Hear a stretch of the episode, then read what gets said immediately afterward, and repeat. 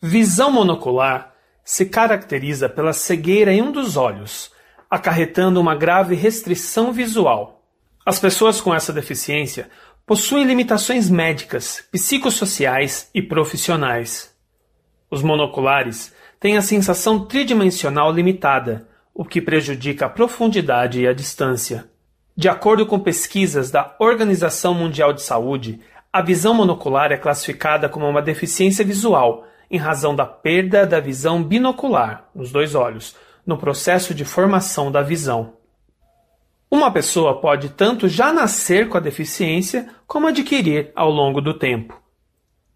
Para essa reportagem, conversei com algumas pessoas portadores da visão monocular e que estão lutando para terem essa deficiência reconhecida nos âmbitos municipais, estaduais e federal. É o caso do professor Ednilson Cúnico. Radicado em Campo Largo, Paraná, ele nos contou um pouco da luta para que em sua cidade a lei que coloca a visão monocular como deficiência fosse sancionada. No início de ano, então, a gente juntou um grupo de monoculares aqui no, no Paraná e a ideia é, para a gente divulgar a lei, já que ela é pouca conhecida, é a gente buscar fazer a lei municipal. Né? Então, a, a, lei municipal ela exigiu muitos contatos, muita conversa, é, algumas visitas lá na Câmara, conversar com os vereadores. Numa sessão lá ordinária da votação, eu estive lá conversando com os vereadores e, e foi por unanimidade. Eles acabaram aprovando, né? depois foi para sanção lá do prefeito, que também acabou aprovando. Então, hoje nós estamos batalhando aqui em Campo Largo para a gente criar o dia da pessoa com visão monocular, que seria ali na, no dia 5 de maio, então só no próximo ano agora. E a gente está tentando fazer uma integração é, nessa semana ali, nesse dia, uma integração entre as secretarias é, de saúde e a Secretaria de Educação. Né? E a ideia é que sejam feitas palestras na rede, né, na rede municipal, sejam feitas palestras, levadas levado as pessoas lá, é, médicos, enfermeiros, é, possa fazer algum tipo de teste rápido também com as crianças de visão, né? Então é uma forma que foi encontrada de materializar a lei que foi feita. Então a lei agora ela considera que todas as pessoas com visão monocular são, tem, são deficientes, né? Ednilson também contou como foi que descobriram a sua deficiência, bem cedo, aos três anos. Eu com três anos, a minha mãe percebeu que tinha alguma coisa de errado com meu olho esquerdo. E aí fomos fazer a primeira consulta e tinha o médico aqui da, de Campo Largo no, encaminhou para Curitiba porque era uma, uma situação mais delicada. Daí, durante foi feita cirurgia como catarata, só que foi descoberto que existia uma uma doença chamada doença de Coates, que é uma inflamação no fundo do olho, que ele descola a retina e, e ele vem é uma uma doença que não se sabe a origem, de onde que veio, né? Não, não é genética, não é nada. Ela afetou só o olho esquerdo, né? E, e na cirurgia que eles fizeram na época, eles conseguiram deixar o meu olho natural, né? Não precisaram tirar nada. Então, é, foi, foi com três anos. Mas o, o nome seria doença de Coates, e, mas tinha catarata congênita, que é um monte de, de coisa junto ali. Algumas dificuldades que os monoculares encontram no seu cotidiano são esbarrões em pessoas ou objetos, dificuldades para subir e descer escadas em meios fios, cruzar ruas, dirigir, praticar esportes, além de outras atividades da vida diária, que requerem a visão periférica. Mas as restrições não param aqui. É, as limitações, elas começam, por exemplo, a, quando vai tirar a carteira, a, você pode tirar a carteira de carro, né? A, você vai para fazer o alistamento militar, eh, você não pode se, se, se alistar na, no exército, por exemplo, né? É, então não pode dirigir caminhão, não pode dirigir carreta, essas coisas, não pode, ônibus, né? É, médico cirurgião também não se pode exercer essa atividade. É, alguma atividade com máquina pesada também não dá para fazer. Também conversei com a Débora Panho. Ela, que perdeu o olho direito depois de um grave acidente, nos contou a sua história e a sua luta em outra frente, a de ajudar outras pessoas a se aceitarem. Meu nome é Débora, eu tenho 28 anos, eu sou mãe solo de dois a Maitê, que tem sete anos, e o Gael, que tem três, né? E sou monocular há dois anos, devido a um acidente de carro que eu sofri no dia 24 de 6 de 2018, né? Eu colidi frontalmente com um caminhão de combustível. E nesse acidente eu fraturei os dois tornozelos e perfurei o globo ocular direito. Fiquei em um período de quase três meses de cama, né? Necessitando de auxílio de cadeira de roda até me reabilitar, né? E fazer as cirurgias é, dos tornozelos, né?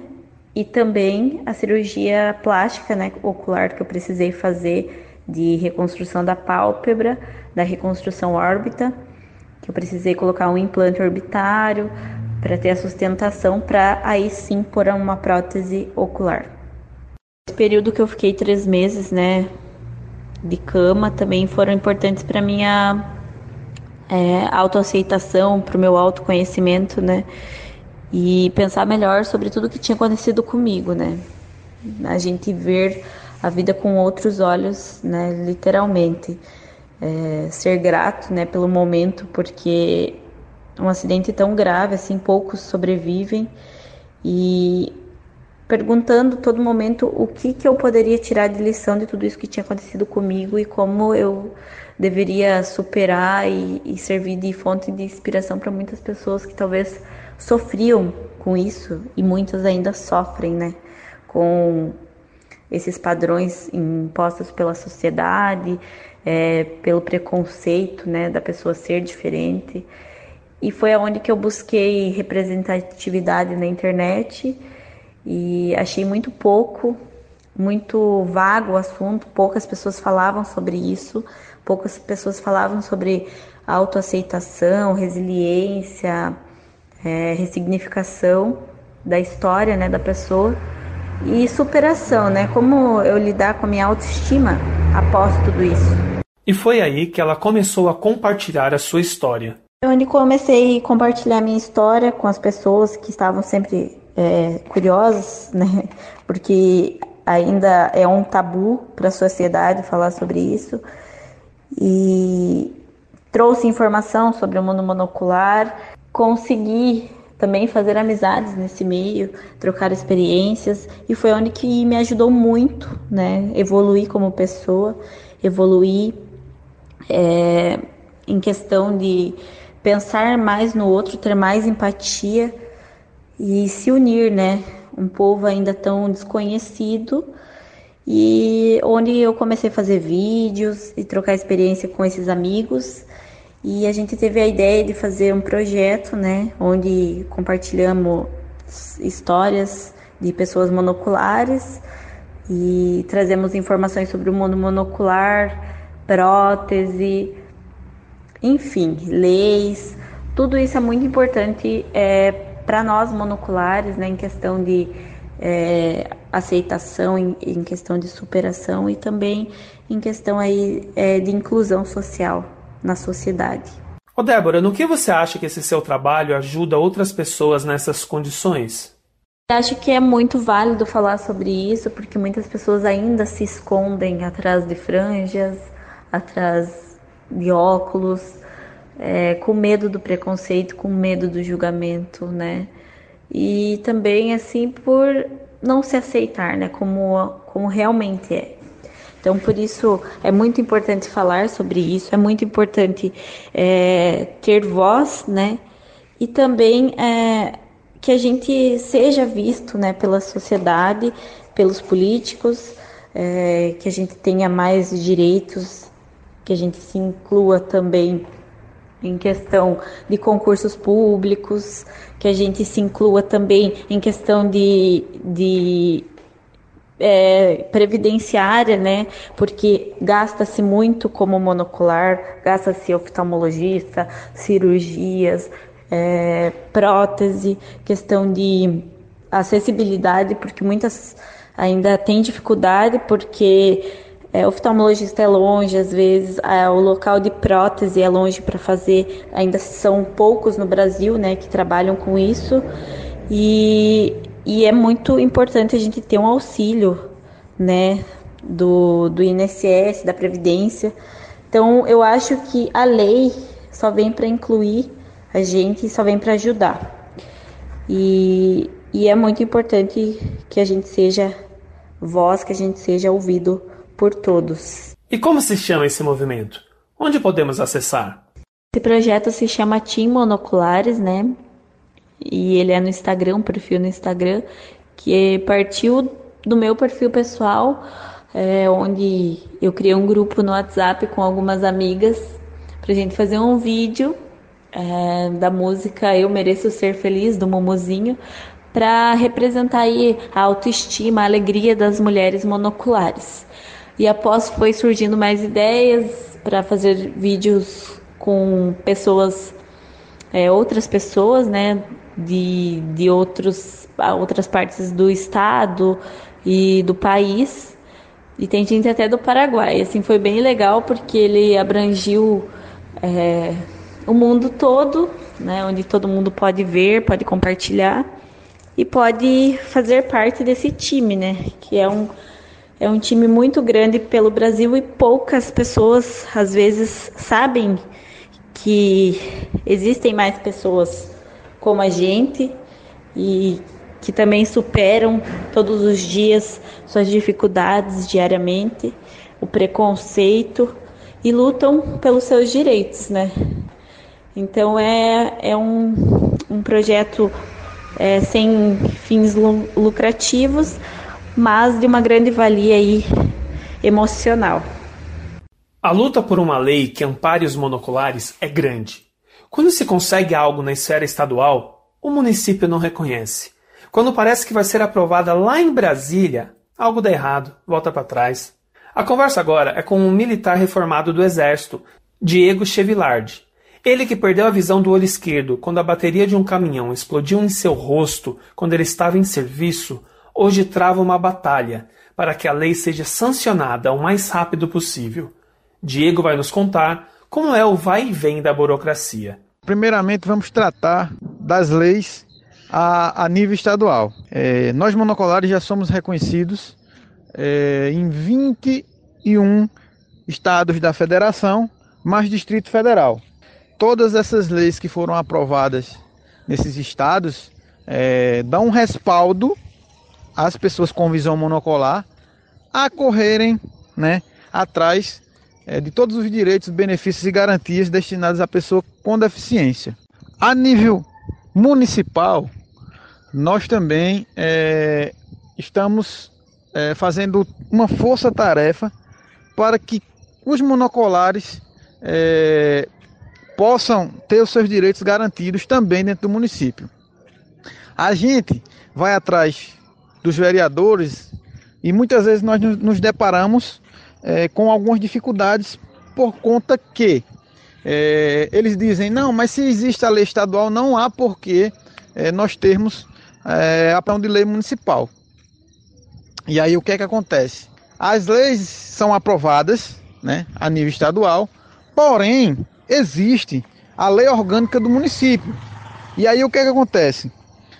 Quando se aprova a lei, é, teoricamente teriam que é, avisar ou, ou é, notificar todos os órgãos públicos existentes né, dentro do Estado, ou seja, nos seus municípios, e assim fazer essa orientação da lei. E aí o que acontece? Não é feito. Aí dentro dos municípios onde trata da, das pessoas com deficiência, relata que as pessoas com deficiência são aquelas que têm deficiência sensorial, a deficiência, a, como é que eu posso dizer, o autismo, o, a surdez, né, as pessoas com deficiência visual, é, in, deficiência intelectual, dentre outras. E aí o que, é que acontece? Quando o monocola vai buscar o direito, que chega é, em, algum, em algum órgão do município, que ele puxa, ele vai ver lá que existe todas essas deficiências, mas que o monocolar não foi inserido. Então o que, é que acontece? Temos que aprovar leis é, municipais para que é, tenhamos os nossos direitos garantidos dentro do, dos municípios. E se tratando uh, de lei a nível federal é, é uma luta grande né, que nós estamos buscando.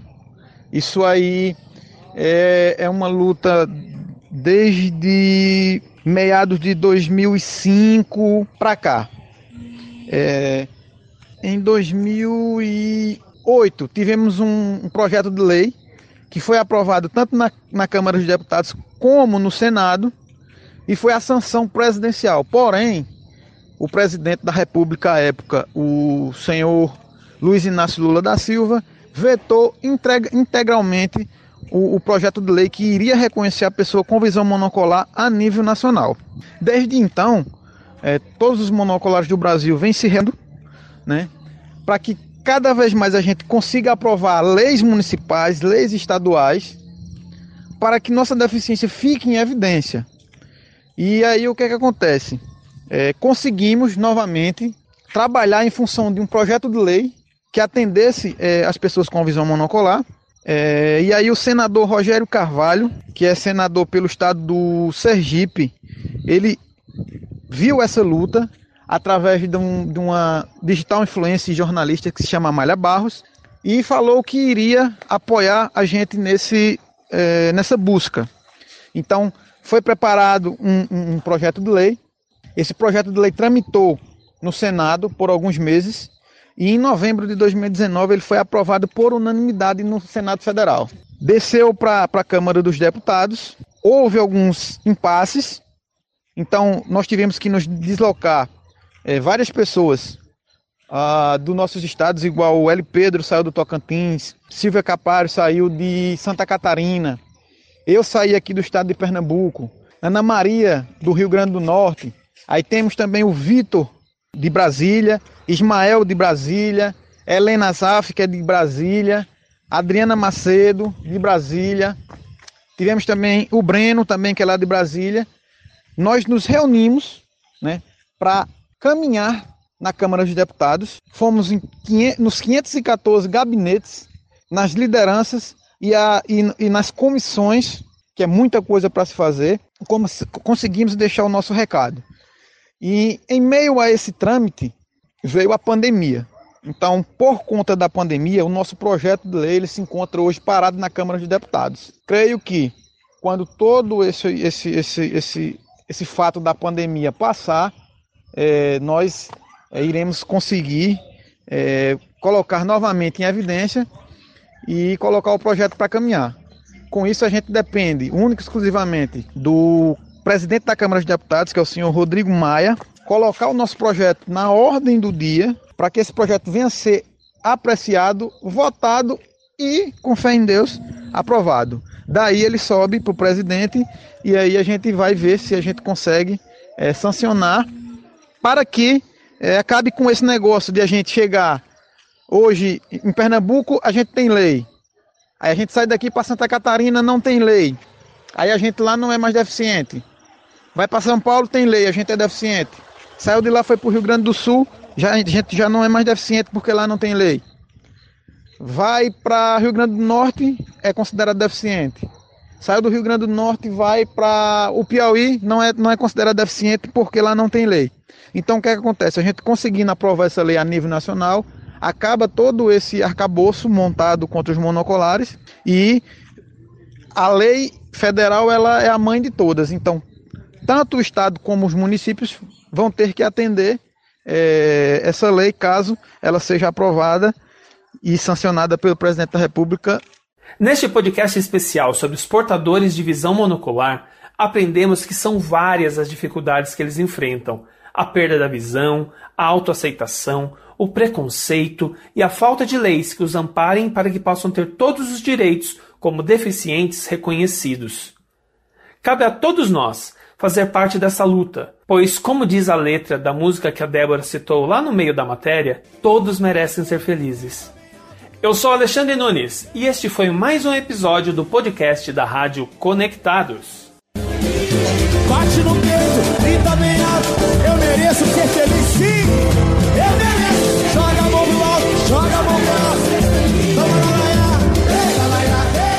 Mais podcasts como este você encontra no site da Rádio Conectados, radioconectados.com.br ou no seu aplicativo de podcast favorito.